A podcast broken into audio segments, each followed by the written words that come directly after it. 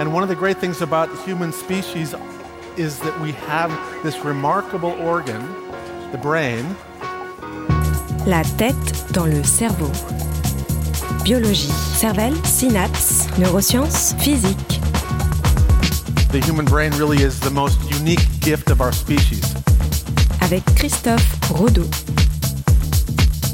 Un simple discours empathique au contact d'une personne souffrant permettrait de soulager sa douleur.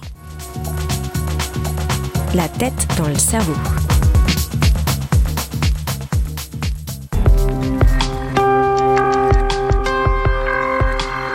Hormis certains cas spécifiques, nous avons tous la capacité d'estimer la douleur des autres. Cette capacité est plus largement la possibilité de reconnaître et de comprendre les sentiments et les émotions de l'autre définissent en partie le concept d'empathie. L'empathie permet ainsi à chacun d'un peu mieux comprendre l'autre en se mettant en quelque sorte à sa place. Mais plus que de nous aider à nous d'une manière un peu égoïste, l'empathie pourrait également aider la personne en face de nous. L'empathie pourrait également aider l'autre.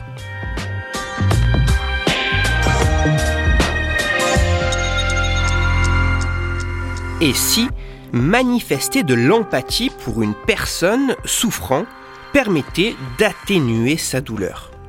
C'est en partie afin d'essayer de tester cette idée, mais aussi pour mieux comprendre ce qu'il se passe dans le cerveau de la personne recevant un réconfort empathique qu'une équipe de recherche française a réalisé récemment une étude publiée dans la revue Scientific Reports. Au cours de ces travaux, 30 participants ont été soumis à une expérience douloureuse alors qu'ils se trouvaient dans une machine IRM mesurant directement leur activité cérébrale.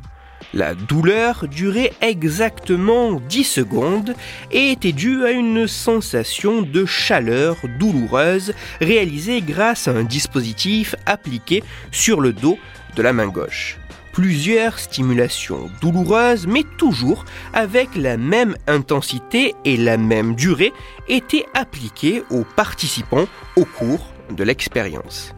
La tâche des volontaires était de manière continue pendant toute la durée de l'expérience d'évaluer l'intensité de la douleur perçue sur une échelle allant de 0, pas de douleur, à 100, la pire des douleurs imaginables. En plus de cela, pendant l'ensemble de l'expérience, les participants pensaient entendre de manière totalement fortuite le discours des personnes dans la salle de contrôle de la machine IRM. Les scientifiques faisaient croire que le discours entendu était retransmis par erreur dans le casque des participants. Mais en réalité, cela faisait totalement partie de l'expérience sans que le participant s'en doute, le discours entendu était en réalité un enregistrement réalisé par des comédiens jouant une scène.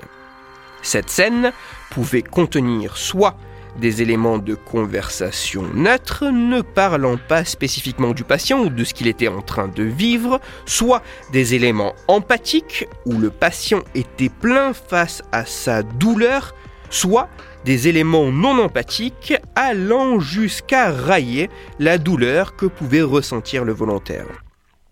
Si je résume, en appliquant une stimulation provoquant une douleur, le but des chercheurs était de mesurer l'évolution à la fois de la perception douloureuse et de l'activité cérébrale, ceci pendant que le participant était confronté à une discussion neutre empathique ou non empathique.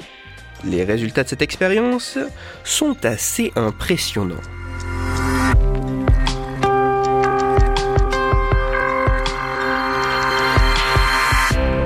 Confronter une personne souffrant à un discours neutre, empathique ou non empathique va avoir certains effets à la fois sur sa perception de la douleur, mais aussi sur son activité cérébrale. Lorsque le volontaire est au contact d'un discours empathique, plaignant sa situation et sa douleur, sa perception de la douleur va en moyenne être plus faible comparée à ce qu'il se passe lorsque la conversation entendue est neutre ou non empathique. De leur côté, les discours neutres ou non empathiques n'auraient pas cet effet soulageant. Oui, exprimer de l'empathie pour une personne souffrant permettrait d'atténuer sa douleur, et ceci de près de 12% en moyenne. Concernant l'activité cérébrale, au cours de cette expérience, de manière assez logique, les parties du cerveau participant à la sensation de douleur sont assez fortement activées pendant les situations douloureuses.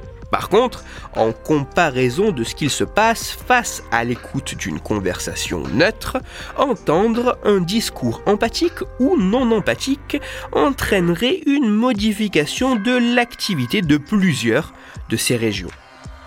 Confronté à un discours empathique, les régions cérébrales participant de manière presque mécanique et automatique au traitement de l'information douloureuse ne semblent pas vraiment voir leur activité se modifier. En revanche, les régions du cerveau participant au codage de la sensation consciente de douleur auraient elles une modification d'activité. Dans cette même condition empathique, d'autres régions participant à des fonctions comme la conscience de soi ou la mémoire autobiographique verraient également leur activité être modifiée. En plus de cela, la connectivité fonctionnelle entre certaines de ces régions se modifierait pendant que la sensation douloureuse est active, seulement lorsqu'en même temps un discours empathique est entendu.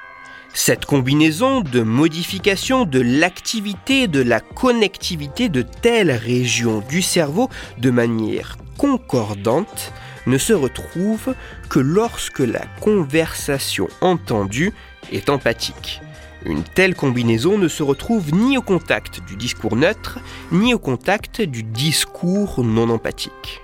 Si je résume, être en contact avec des commentaires empathiques et seulement empathiques lorsque l'on souffre entraînerait un changement combiné de l'activité et de la connectivité de certaines régions cérébrales impliquées dans la perception consciente de la douleur, dans la mémoire et dans la conscience de soi.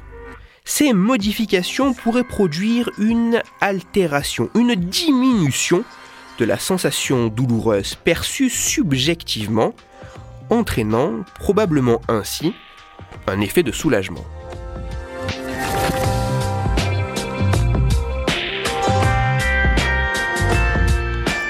En conclusion, plus que de simples mots, avoir un discours empathique pour une personne souffrant, au-delà de faire preuve de compassion, pourrait réellement avoir un impact à la fois sur l'activité cérébrale et sur la perception de la douleur.